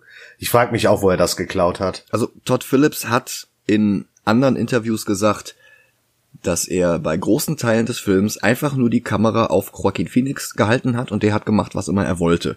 Darum auch diese Tanzszene, nachdem er die drei Deppen da umgebracht hat. Vielleicht war das hier ja auch so. Vielleicht hast du ja recht und das war wirklich Phoenix. Aber ich halte es für wahrscheinlicher, dass er das irgendwo geklaut hat.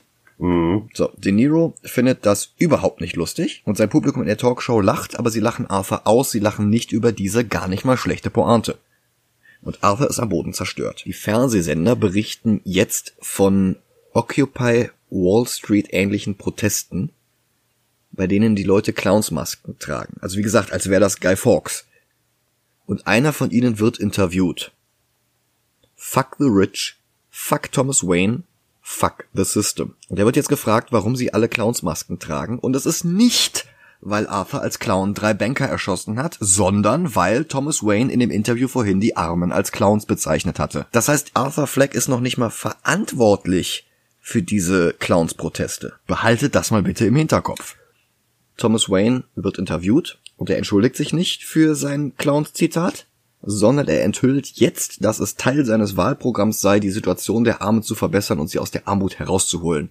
Und darum überhaupt würde er überhaupt erst als Bürgermeister kandidieren. Auch wenn sie es nicht sehen, er ist ihre einzige Hoffnung. Und ich habe auf dieser Stadt gespielt wie auf einer stinkenden Harfe aus der Hölle. Ach nee, anderer Bürgermeisterwahlkampf. Arthur stößt jetzt zu den Protesten dazu. Sie sind vor einem Kino, in dem Chaplins moderne Zeiten läuft.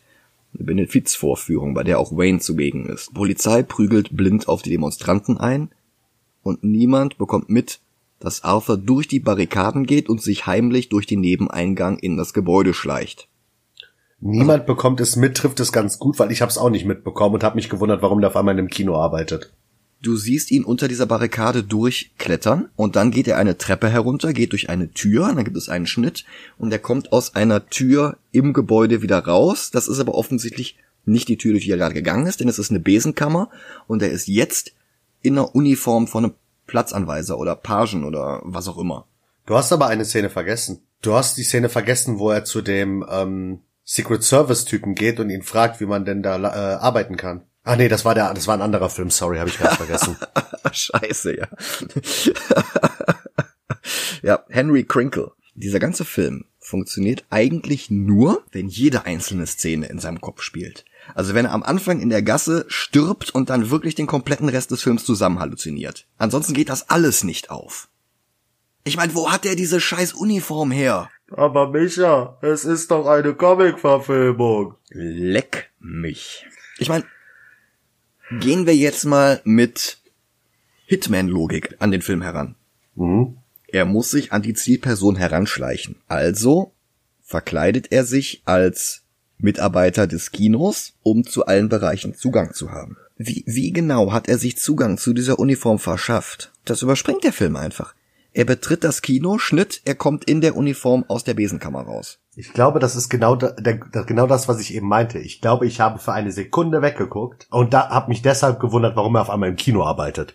Ich habe nochmal zurückgespult und habe mir das nochmal angesehen. Aber, warte mal ab. Er betritt jetzt den Kinosaal, wo alle zusammen Charlie Chaplin sehen, moderne Zeiten. Und das ist wieder das alte Problem. Erinnere Leute in deinem Film nie daran, dass sie in der Zeit auch einen sehr viel besseren Film sehen könnten. Und Arthur geht jetzt in Uniform auf die Toilette, nicht auf die Mitarbeitertoilette, wo er mit der Uniform eigentlich hin sollte, sondern auf die Toilette für die eigentlichen Gäste von dieser hochrangigen Benefizveranstaltung, die null Security hat, wo er sich einfach so reinschleichen kann. Und er zieht die Uniform aus, schmeißt die in ein Waschbecken und spricht Thomas Wayne direkt an. Und er stellt sich vor als Arthur Fleck und er erwähnt Penny. Äh, mal ganz kurz.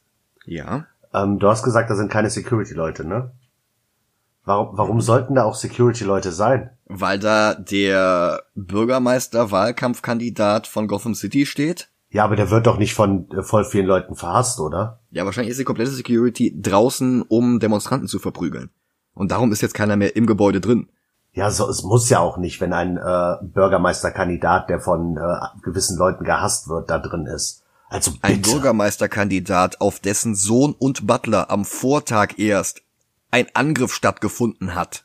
Ja, siehst du, du verstehst es doch. Der braucht kein Security drin sein. Fick dich, Film. Fick dich, Film. Thomas hatte von Orford erfahren, dass Arthur zu Wayne Manor kam. Und er sagt, hey, ich bin nicht dein Vater. Und lacht ihn aus. Und er fragt, hey, was ist denn falsch mit dir? Das sind genau die Diplomatie-Skills, die man von einem Bürgermeisterkandidaten erwartet. Ja, vor allem auch die, die man von Thomas Wayne erwartet. Und Wayne holt weiter aus, er hat nie mit Penny geschlafen und Arthur wäre sowieso adoptiert. Und sie hat ihn sogar adoptiert, als sie noch für die Waynes gearbeitet hatte. Und dann wurde sie festgenommen und nach Arkham geschickt. Und Arthur dreht durch, nennt das alles Lügen und verlangt ein bisschen Respekt und verlangt eine Umarmung.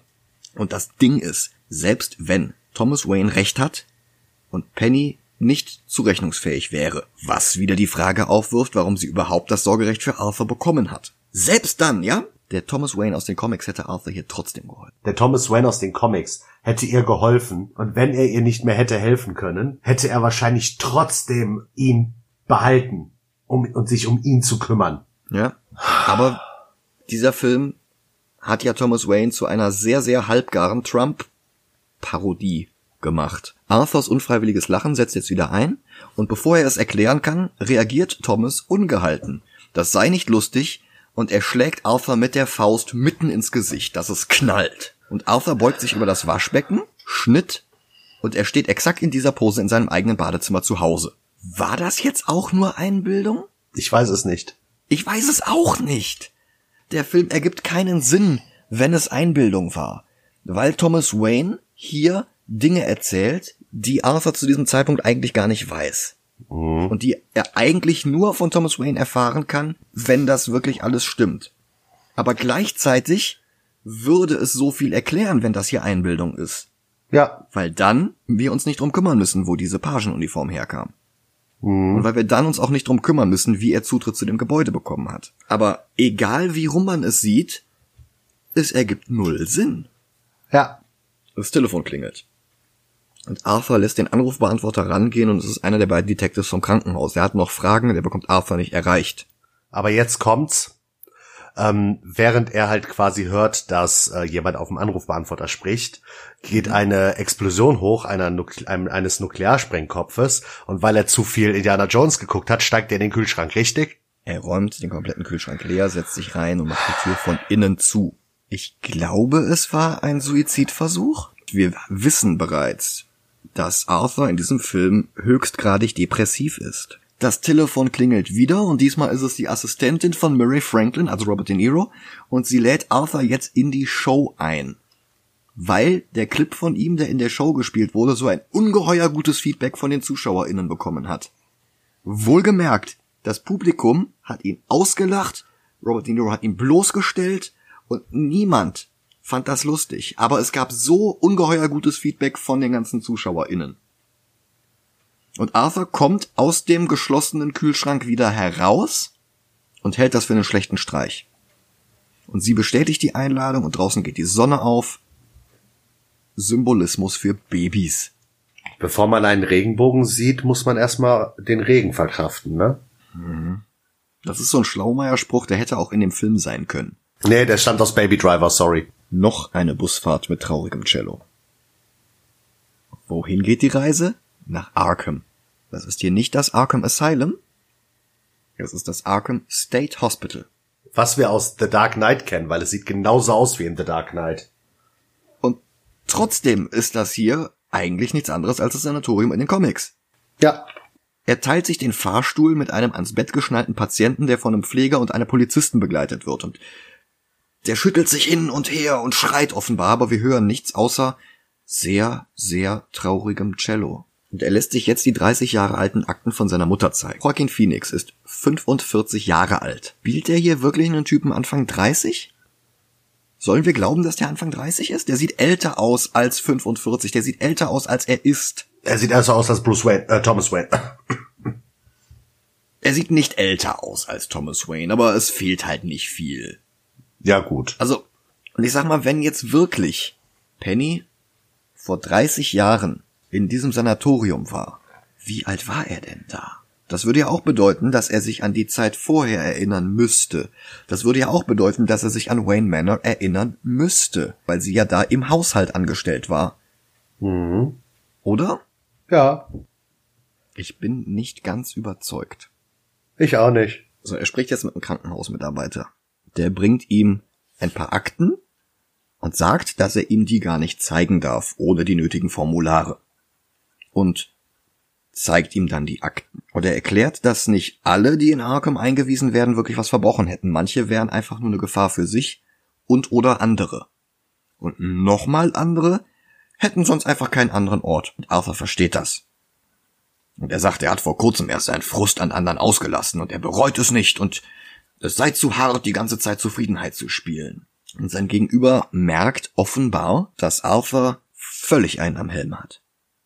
Und er empfiehlt ihm, sich eine Förderung zu suchen, die ihm hilft. Und Phoenix antwortet ganz seriös mit einer unsichtbaren Handpuppe und sagt mit einer Fistelstimme, die sind ja alle weggekürzt worden. Und der andere, der jetzt eh schon glaubt, dass der sie nicht mehr alle hat und der ihm schon gesagt hat, dass er ohne die Formulare nicht ihm die Akten zeigen darf, er hat jetzt die Akte gefunden und fängt an, ihm draus vorzulesen. Ein Dr. Benjamin Stoner hatte Arthurs Mutter damals wegen einer wahnhaften Störung eingewiesen, weil sie das Wohlergehen ihres eigenen Kindes gefährdet. Und Arthur versteht sichtbar nicht, dass er damit gemeint ist. Und der andere hört auf, weiterzulesen und zählt offenbar im Kopf zwei und zwei zusammen und empfiehlt Arthur jetzt, sich die nötigen Formulare zu besorgen. Und Arthur greift durch diese schmale Durchreiche, packt die Akte, reißt die da raus und läuft davon durch eine Anstalt, in der gemeingefährliche Schwerverbrecher inhaftiert sind. Er wird nicht aufgehalten. Er wird nicht verfolgt. Er rennt einfach nur in irgendein Treppenhaus und fängt dann da an, in der Akte zu lesen. Extrem bizarres Verhalten, körperliche Misshandlung. Irgendetwas, das kein Hut ist, wurde als Hut aufgesetzt. Und Arthur findet jetzt seine Adoptionspapiere. Und während er jetzt das alles liest, sehen wir einen Flashback zu Dr. Stoners Sitzung mit einer jungen Penny, gespielt von Hannah Gross aus Mindhunter. Und ihre blondierten Haare, ihre Frisur, ihr Make-up, nichts davon sieht aus wie 1950. Was es ja sein müsste, wenn es 30 Jahre vor diesem Film ist. Ja. Das sieht aus wie 2018. Die geben sich null Mühe. mit diesem verfickten Scheißfilm. Arthur war ein Findelkind und weil das alles noch nicht reicht. Pennys damaliger Freund, der nicht Thomas Wayne war, hat ihn missbraucht. Und über diese Akte, in der auch Zeitungsausschnitte enthalten sind, wie das in Krankenhäusern üblich ist, bekommt Arthur einen weiteren Lachanfall. Und in der Rückblende erfahren wir, dass Arthur an eine Heizung gekettet wurde und bis zum Hirnschaden verprügelt wurde. Offenbar kommt hier sein unfreiwilliges Lachen her. Vielleicht auch seine Halluzinationen. Ein Scheiß, die Gesellschaft ist schuld. Was ist die Aussage des Films? Dass die Gesellschaft schlecht ist. Ja, aber die Gesellschaft hat nichts damit zu tun. Ja, ich weiß. Komisch, ey. Er läuft nach Hause, steigt in den Fahrstuhl, erinnert sich an seine Nachbarin, geht zu ihrer Tür, die offen ist, und durchwühlt ihre Sachen, befühlt ihre Kleidung, streicht mit der Hand über ihr Sofa, setzt sich hin. Sie kommt dazu, erschrickt und behandelt ihn, als würde sie ihn das erste Mal sehen. Sie heißen Arthur, oder? Sie wohnen hier auf dem Flur, oder? Bitte, Sie müssen gehen. Ist Ihre Mutter zu Hause?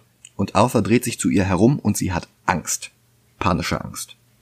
Und er hält sich wieder zwei Finger an den Kopf und wir haben einen völlig überraschenden Twist. Er hat sich die ganze Beziehung nur eingebildet. Nein. Sie war nie bei ihm. Was? Nicht im Comedy Club. Nicht im Donut Shop. Nicht im Krankenhaus. Kennst du das Star Trek Meme aus der Zeichentrickserie? Wo Kirk da steht und sich auf einmal die Hand vor dem Mund macht, so, nein. Oh ja, ja. Ja, daran muss ich, muss ich, muss ich leider denken bei dieser Szene. Ja, es ist natürlich auch völlig schockierend. Wenn man noch nie in seinem fucking Leben einen einzigen Film gesehen hat. Todd Phillips. Superhirn. Arthur geht in seine Wohnung und lacht weint noch ein bisschen, damit Phoenix für seinen Oscar nominiert werden kann. Ich finde es mittlerweile nicht mal mehr beeindruckend. Diese Performance, das geht mir nur noch auf den Sack. Mhm.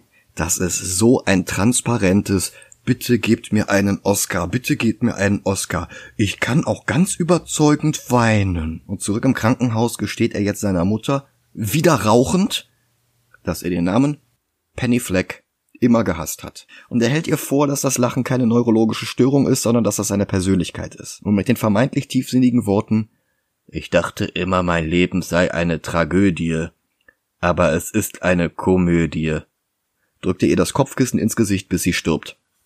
Sie ist an ein Sauerstoffgerät angeschlossen, das sie künstlich beatmet. Und es klappt trotzdem, wenn er ihr ein Kissen auf den Mund drückt. Daran habe ich gar nicht gedacht.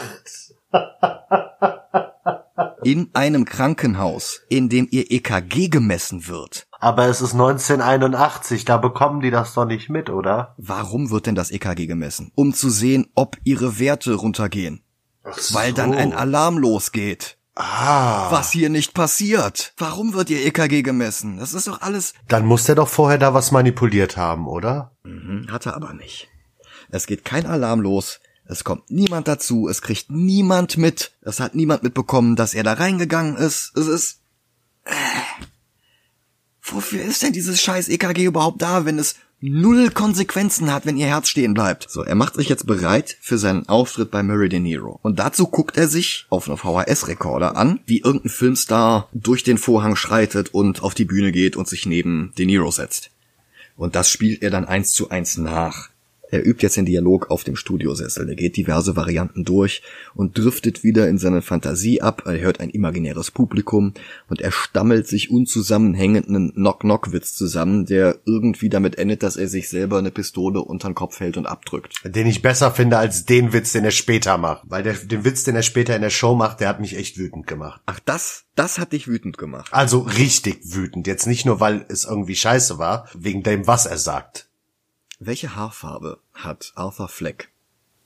Braun, braun-schwarz. Hast du mal versucht, so eine Haarfarbe zu färben? Ja, weil er genau dieselbe Haarfarbe hat, die ich habe. Wie gut klappt das? Wenn du sie vorher blondierst, gut. Aha, genau. Ja. Wenn du sie vorher blondierst. Auf dieser Haarfarbe hält kein Grün. Er färbt sich hier die Haare grün, ohne vorher zu blondieren. Da sieht man überhaupt nichts. Und er schmiert sich einfach das Grün in die Haare und das hält dann. Und vor allen Dingen tanzt er dabei schon wieder herum. Das würde ich auch nicht machen, weil die Farbe kriegst du nie wieder raus. Nee. Versuch mal bitte, so ein Directions-Grün irgendwie von deinen Badezimmerkacheln zu schrubben. Da bist du aber eine Weile beschäftigt. Was ich dem Film abgekauft hätte, ist, wenn er sich die Haare blondiert hätte und dann mit Chlor nachgeholfen hätte. Ja. Dadurch wären die Haare auch grün. Oder wenn er in ein Säurebecken gefallen wäre. Ach Quatsch, dann wäre das ja fast wie eine Kom... Oh, warte. So, er schminkt sich jetzt das Gesicht weiß und er schminkt sich jetzt die Zunge weiß, weil er verrückt ist. Mein Gott, wie subtil dieser Film das hier nebenbei als Easter Egg quasi einschleicht. Das wäre mir gar nicht aufgefallen ohne diese Szene. Weil das Verrückte, weil das Verrückte sind ja die Leute, die Menschen um ihn herum.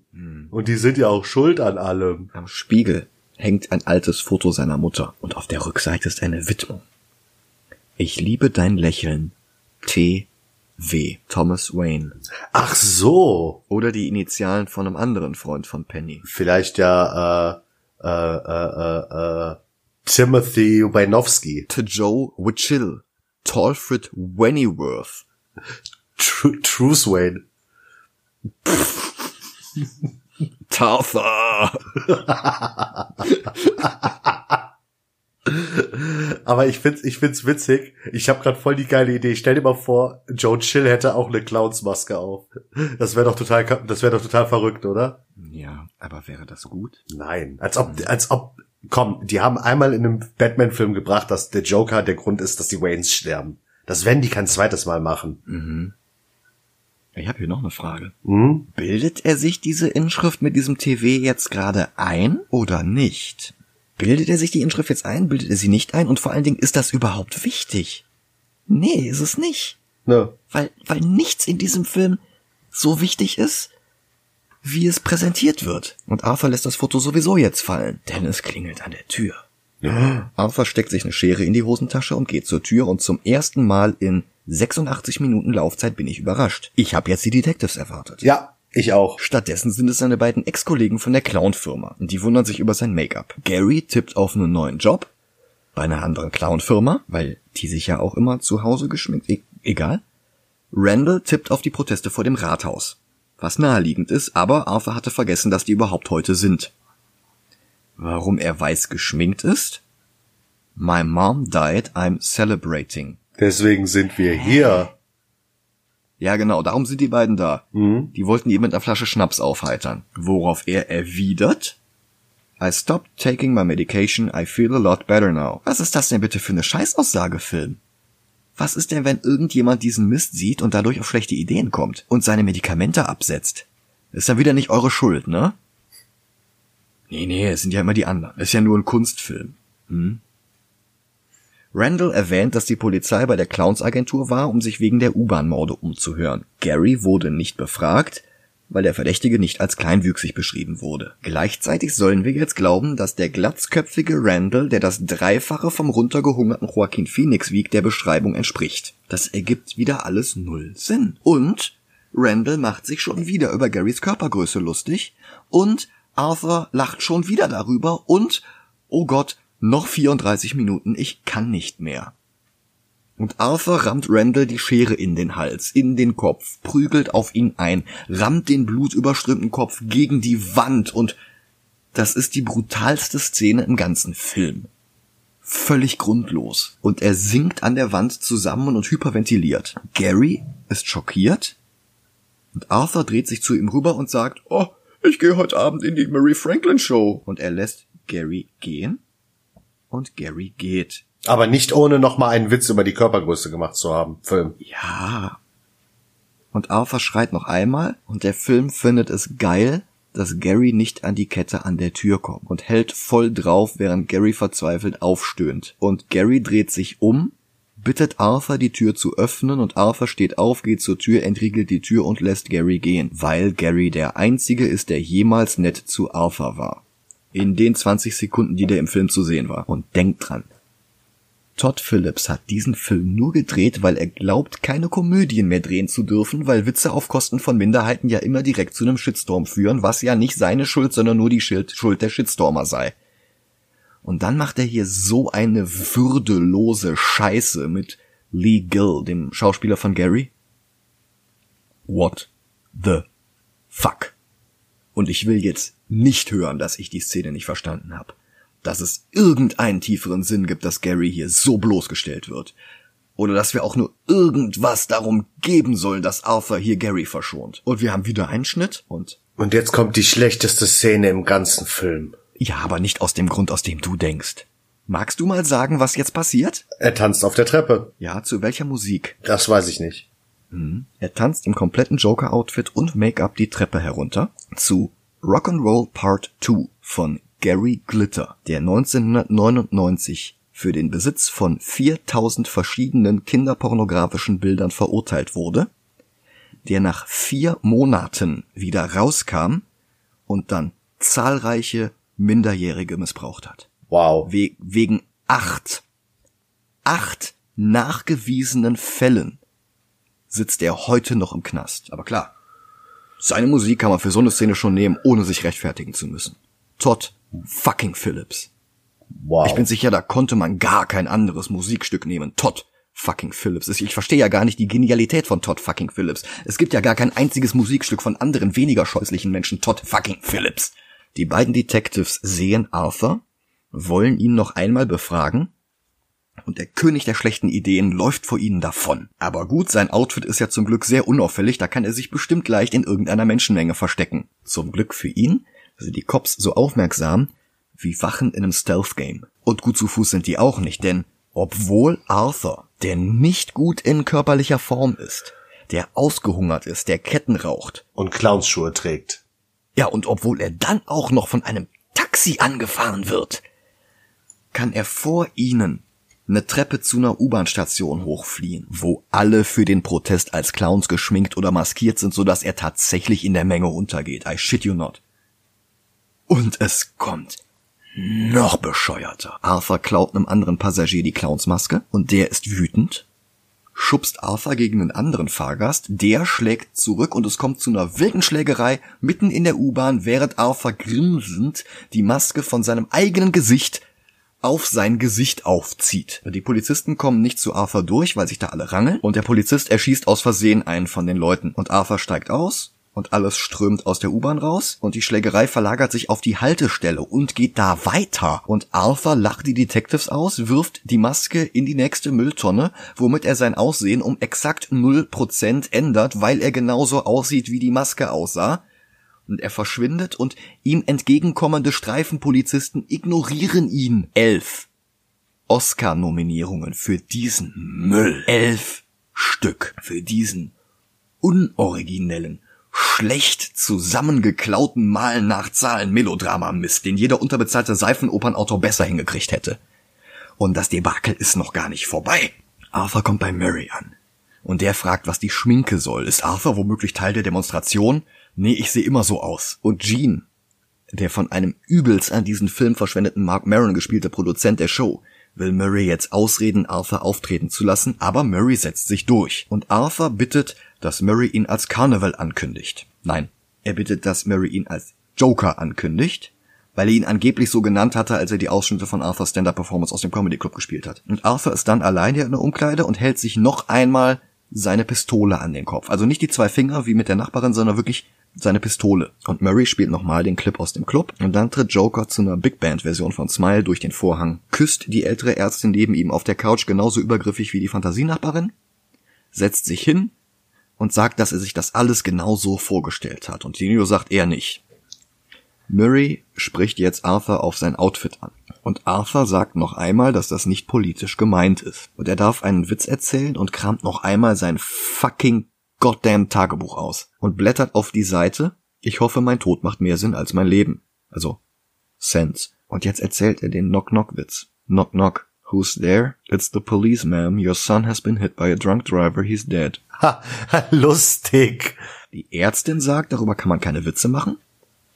Murray pflichtet ihr bei und Todd Phillips onaniert so hart über diese höchstgradig brillante Kritik an seinen Kritikern, dass seine Hände glühen. Und Arthur geschieht vor laufender Kamera, dass er die drei Banker erschossen hat. Keine Pointe, kein Witz.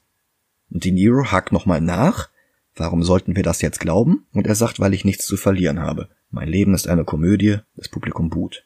Und Joker wiederholt, dass er den Tod der drei Banker lustig findet. Dass Humor subjektiv ist, dass Todd Phillips ein sehr schlauer Regisseur und Drehbuchautor ist, egal was die Social Justice Warriors sagen. Ach nee, das war nur zwischen den Zeilen. Und dass das System kaputt sei. Aber das Outfit ist nicht politisch gemeint. Warum er die drei erschossen hat? Weil sie nicht singen konnten. Und mit Thomas Wayne hat er auch ein Problem. Und überhaupt niemand ist mehr nett zueinander und wir sollten alle zu Werwölfen werden und rebellieren. Aber Gott sei Dank ist sein Outfit nicht politisch gemeint. Mal ganz ehrlich, es ist ein fucking Wunder, dass der Film keine tatsächlichen Gewalttaten inspiriert hat, so wie damals Taxi Driver. Mhm. Es ist ein fucking Wunder, dass niemand nach diesem Film irgendjemanden erschossen hat. Und er lacht über die Proteste. Und er lacht über die Polizei. Und er lacht darüber, dass ein paar Stunden vorher in der U-Bahn ein Mensch ums Leben kam. Und er erzählt jetzt noch einen Witz, der wieder nichts anderes tut, als der Gesellschaft die Schuld für seine Taten zu geben. What do you get when you cross a loner with a society that abandons him? You get what you fucking deserve und er erschießt Murray vor laufenden Kameras. Und ich fasse nicht, dass ich mir noch weitere 16 Minuten antue. Arthur schießt jetzt nochmal auf die Leiche, tanzt, grinst in die Kamera und der Film schneidet zu Nachrichten, die das Ganze nochmal zusammenfassen. Joker wurde danach festgenommen, Aufstände in der ganzen Stadt, Gotham brennt. Nachspann. Wäre schön. Kommt aber noch nicht. Und zu Cream mit White Room bekommen wir eine Montage vom Chaos in der Stadt. Und Phoenix Joker auf dem Rücksitz des Polizeiautos kopiert jetzt Heath Ledgers Joker, bloß dass er den Kopf nicht aus dem Fenster streckt, sondern genauso gegen die Scheibe lehnt wie im Bus am Anfang des Films. OMG, wie klug der Film doch ist. Und Phoenix lacht, als er die ganzen Proteste sieht. Brennende Autos und er fragt die Polizisten, Isn't it beautiful? Und selbst damit endet der Film nicht. Ein Krankenwagen rammt das Polizeiauto. Der Fahrer ist ein Typ mit Clownsmaske und er hat das offenbar geplant, um Arthur zu befreien. Wie? Scheißegal, ich bin Todd fucking Phillips. Zusammen mit anderen Protestclowns holen sie ihn aus dem Auto und bahren ihn auf der Motorhaube auf. Und ein Kino zeigt Zorro the Gay Blade, einen tatsächlichen Zorro-Film von 1981. In Batmans Origin aus den Comics war es The Mark of Zorro, aber ich habe jetzt hier zwei mögliche Erklärungen. Variante 1 Phillips konnte so noch das Wort gay im Film unterbringen und lacht sich bestimmt jetzt noch jeden Abend hysterisch in den Schlaf, weil er es den SJWs so richtig gezeigt hat. Vielleicht interpretiere ich da jetzt aber auch zu viel rein. Die andere Möglichkeit ist, dass es der einzige Zorro-Film ist, der im zeitlichen Umfeld von Taxi Driver und King of Comedy angelaufen ist und genau darum spielt der Film 81 und nicht 76. Ja, also gibt's den Film wirklich The Gay Blade of äh Zorro the Gay Blade, ja. Den gibt's tatsächlich. Klär, klär mich bitte auf, ich verstehe in dem Zusammenhang das Wort gay nicht. Ja, in dem Zeitraum hattest du gerade den Wendepunkt, bevor gay die Bedeutung angenommen hat, die es heute hat. Mhm. Heute heißt es schwul, queer. Ja. Damals hieß es noch fröhlich. Ach. Da, darum hast du auch in ähm, der Titelmelodie von den Flintstones We'll have a gay old time. Oder, oder in diesem Weihnachtslied. Don we now the gay apparel. Fa la la la la la la la. Ah, okay, danke, das hat, das hat mir gefehlt. Damals hieß Gay noch was völlig anderes. Und ich hoffe, ihr äh, Leute von euch, die das nicht wissen, äh, wissen es jetzt auch. Und Thomas, Martha und Bruce verlassen das Kino. Und dem Film fällt jetzt ein, dass er ja eigentlich doch noch irgendwie was mit diesen Batman-Sachen da zu tun haben sollte. Jetzt, wo der ganze Film vorbei ist, wo die ganze Handlung vorbei ist, verfolgt ein random Protestclown die Waynes in eine dunkle Gasse und er erschießt Thomas nicht als Raubüberfall, sondern als politisches Statement. Er zitiert sogar Arthurs You Get What You Deserve aus der Murray Show. Martha reißt er trotzdem noch die Perlenkette vom Hals, weil Frank Miller und geht dann wieder nach vorne und protestiert weiter. Ich würde jetzt lachen, wenn das nicht so scheiße wäre. Mhm. Arthur kommt zu sich, steigt auf ein Auto, bejubelt von einer frenetischen Menge und er tanzt ein letztes Mal zum traurigen Cello. Und seine Nase blutet vom Autounfall. Und er zieht sich die Mundwinkel hoch, weil es Filmschul einmal eins ist, am Ende eines Films noch einmal auf den Anfang zurückzugehen. Und weil sich bestimmt jeder zweite YouTube-Reviewer entblöden wird, diese Pose für den Thumbnail der Joker-Rezension nachzumachen, denn ein Film ist ja gut, wenn alle drüber reden, oder? Mhm und er schmiert sich das Blut von den Mundwinkeln über die Wangen als Clownsgrinsen. Todd fucking Phillips kommt zum Höhepunkt. Schwarzblende, Lachen. Und der jetzt wieder ungeschminkte Arthur lacht sich in seiner Zelle bewusstlos. Und er wird von irgendwem verhört. Und der Film, dem Film ist sogar scheißegal, ob das jetzt eine Ärztin oder Polizistin oder Anwältin ist oder was auch immer. Da sitzt halt jetzt einfach jemand als Stichwortgeber und sagt, what's so funny? Und er sagt, just thinking of a joke. Und wir sehen Bruce über den Leichen seiner Eltern in der Gasse stehen. Weißt du, wer die Frau ist? Wer ist die Frau? Das ist bestimmt Amanda Waller. Gott. Ja, aber nee, ist es nicht. Nein, ist es nicht. Weil Arthur singt ja jetzt That's Life und Schnitt und Arthur schlendert mit blutigen Schuhen durch die unbewachten Flure Arkhams und die Sonne scheint. The End. Taxi Driver endet damit, dass Travis Bickle nach einem gescheiterten Attentat auf einen Politiker zu einer zwölfjährigen Prostituierten geht, übrigens gespielt von Jodie Foster, und er tötet ihren Zuhälter und er geht dann in das Stundenhotel, wo sie arbeitet und tötet alle Menschen, die da drin sind, wird dabei auch angeschossen und wird dabei auch verletzt und sackt dann auf einem Sofa zusammen. Und dann kommt noch eine Sequenz, von der sich eigentlich sämtliche KritikerInnen einig sind, dass alles danach nur ausgedacht ist. Weil er sich wieder völlig erholt, weil er einen Dankesbrief von den Eltern von Iris, glaube ich, heißt sie, bekommt, mhm. weil ähm, er plötzlich als Held gefeiert wird und so weiter und so fort. King of Comedy, Womit endet der Film? Dass er Jerry Lewis entführt, sich Zugang zu dieser Show verschafft und danach festgenommen wird. Mhm. Und es kommt ein Epilog, in dem er nach Absitzen seiner Strafe freigelassen wird und ein absoluter Weltstar wird, der Comedy Specials aufnimmt, der die Show übernimmt und der halt komplett Erfolg hat. Und auch da sind sich die Leute einig, das ist nur ausgedacht. Das ist nur in seinem Kopf. Wir sollen jetzt glauben, dass diese Szene mit den blutigen Schuhen durch die Flure da dass das nur in seinem Kopf ist. Aber der ganze Film ergibt eigentlich nur Sinn, wenn sehr viel mehr nur in seinem Kopf ist. Man könnte ja sagen, wenn alles, was ab dem Kühlschrank passiert, nur in seinem Kopf ist, dass er tatsächlich in diesem Kühlschrank sich einsperrt, darin erstickt und stirbt und der Anruf, dass er in die Show eingeladen ist, ist schon nur ausgedacht. Und dass er in die Proteste reingerät, ist nur ausgedacht. Und dass er zur Frontfigur einer politischen Bewegung wird, die nur deswegen Clownsmasken trägt, weil Thomas Wayne die als Clowns bezeichnet hat. Das ist dann auch alles nur ausgedacht. Aber wir wissen ja, dass es nicht so ist, weil es eben nicht Jupp Schmitz der Film ist, weil es der Joker ist. Und wir wissen, es ist Thomas Wayne, wir wissen, es ist Gotham City, wir wissen, es ist Arkham und wir wissen, Bruce Wayne steht über den Leichen seiner Eltern und wird dann Batman. Das ist ja hier nicht nur impliziert, das ist ja, das ist der Prolog für Batman. Das versucht uns der Film zu verkaufen und dann kann es ja keine Einbildung von Joker sein. Der Film kann ja nur das eine sein oder das andere. Entweder ist es alles in seinem Kopf und dann müsste auch wirklich alles in seinem Kopf sein. Inklusive der Szene im Kino. Alles. Selbst dass er die drei Banker umbringt, müsste ja eigentlich in seinem Kopf sein. Weil nichts in diesem Film auch nur annähernd Sinn ergibt. Weil kein Puzzleteil in ein anderes Puzzleteil hineinpasst. Dieser ganze Film ist völlig unzusammenhängender Rotz mit trauriger Cello-Musik, die dem Ganzen den Anstrich von Anspruch gibt, den der Film nicht hat und den Todd Phillips auch gar nicht hinbekommen könnte, selbst wenn er es wollte. Todd Phillips kann nichts außer billige Witze über Kleinwüchsige und Geschichten, die so aussehen, als sei die Gesellschaft schuld, aber in Wirklichkeit ist es nur die Mutter. Todd Phillips kann keine ruhigen Töne. Todd Phillips kann keine Subtilität. Und das ist all das, was der Film gebraucht hätte. Ja, von mir aus, die Performance von Joaquin Phoenix ist nicht handwerklich schlecht. Aber was soll das alles? Wofür ist diese Performance da, außer um einen Oscar zu kriegen? Was ja sogar geklappt hat. Aber wofür steht das alles? Da ist kein Sinn, da ist keine Aussage, da ist gar nichts. Hinter dieser Fassade von Anspruch ist gar nichts. Da ist überhaupt nichts. Der ganze Film fällt auseinander. Und die haben sich noch nicht mal Mühe gegeben. Der Film strotzt vor richtig, richtig schlampigen Fehlern. Und dann ist er auch noch tone deaf, was zum Beispiel Amokläufe angeht. Und dann ist er auch noch grob fahrlässig, was die Aussage angeht, ob man seine Medikamente nehmen sollte. Und dann ist der Film auch noch brüllend unoriginell. Dieser Film hat null Existenzberechtigung. Null. Noch nicht mal die gute Performance von Joaquin Phoenix. Noch nicht mal das, weil eine Performance, die für nichts steht, nichts wert ist.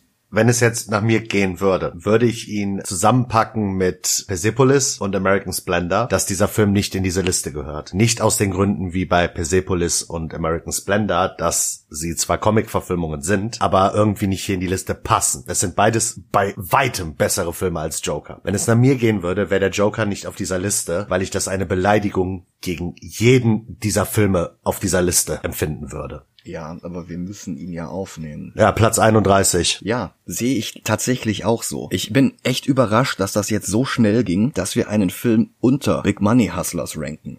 aber ich sehe keine andere Lösung. Ich kann ihn nicht einfach nur unter Batman wie Superman ranken. Big Money Hustlers ist debil, ist infantil, aber harmlos. Mhm. Und Big Money Hustlers gibt nicht vor, anspruchsvoller zu sein, als er ist. Joker ist ein absolut bösartiger, niederträchtiger Film, weil er nur ein einziger Stinkefinger gegenüber Leuten ist, die sich darüber beschwert haben, dass Todd Phillips schlechte Filme gemacht hat. Wenn die Leute sich bei Hangover 2 nicht beschwert hätten, wenn die Leute Todd Phillips in Ruhe gelassen hätten, dann hätte er nicht den Anspruch gehabt, Jetzt muss ich's denen aber mal so richtig zeigen. Jetzt muss ich aber mal hier dem großen Blockbuster-Filmstudiosystem einen Kunstfilm unterschieben.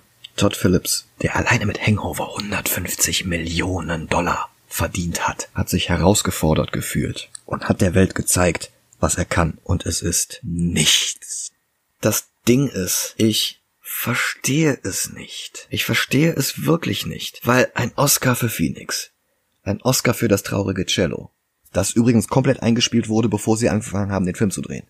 Wow. Das heißt, es gab Stücke von dieser Cellistin, Hildur Güdenadottir. Die hat halt komplett das Ganze schon aufgenommen gehabt, hat dann Todd Phillips diese Tracks geschickt und er hat dann darum den Film rumgestrickt. Und ich will der Frau wirklich keinen Vorwurf machen, aber in dem Film so eingesetzt ist das einfach nur plump.